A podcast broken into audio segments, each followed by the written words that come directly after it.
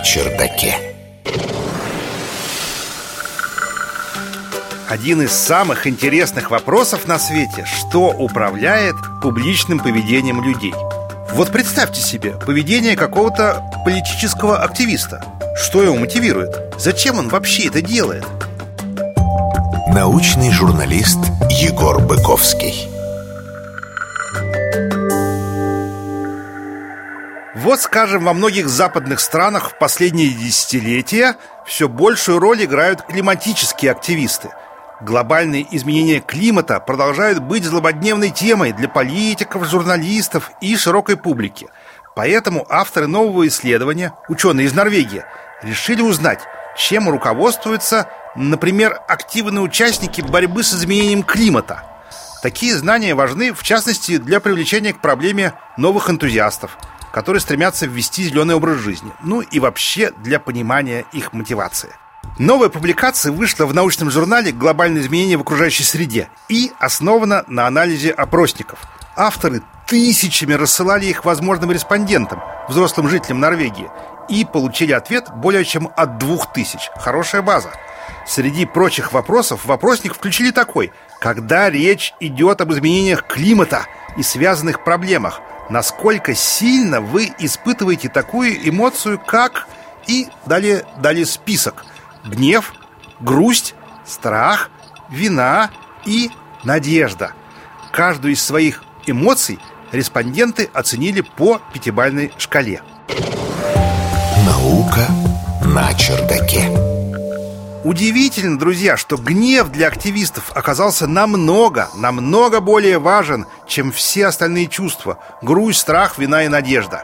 Его испытывает практически половина опрошенных. За ним с очень большим отрывом идет надежда, которую упоминали в несколько раз реже. С другой стороны, это же и ожидаемо, ведь в медиа постоянно мелькают персонажи и ситуации, успешно сочетающие в себе экологическую повестку и эффект гнева, скажем, та же Грета Тунберг или движение желтых жилетов во Франции. Поэтому далее авторы исследования сосредоточились именно на чувстве гнева. Они выяснили, что именно вызывает его у тех, кого так сильно беспокоит климат. Оказалось, чаще всего они злятся на действия людей, причем других, не себя. Самыми виноватыми респонденты сочли ответственных лиц вроде политиков и прочих руководителей. Нередко люди испытывают гнев, потому что власти тратят бюджетные средства на проблемы, которые, по мнению респондента, не так важны, как изменение климата.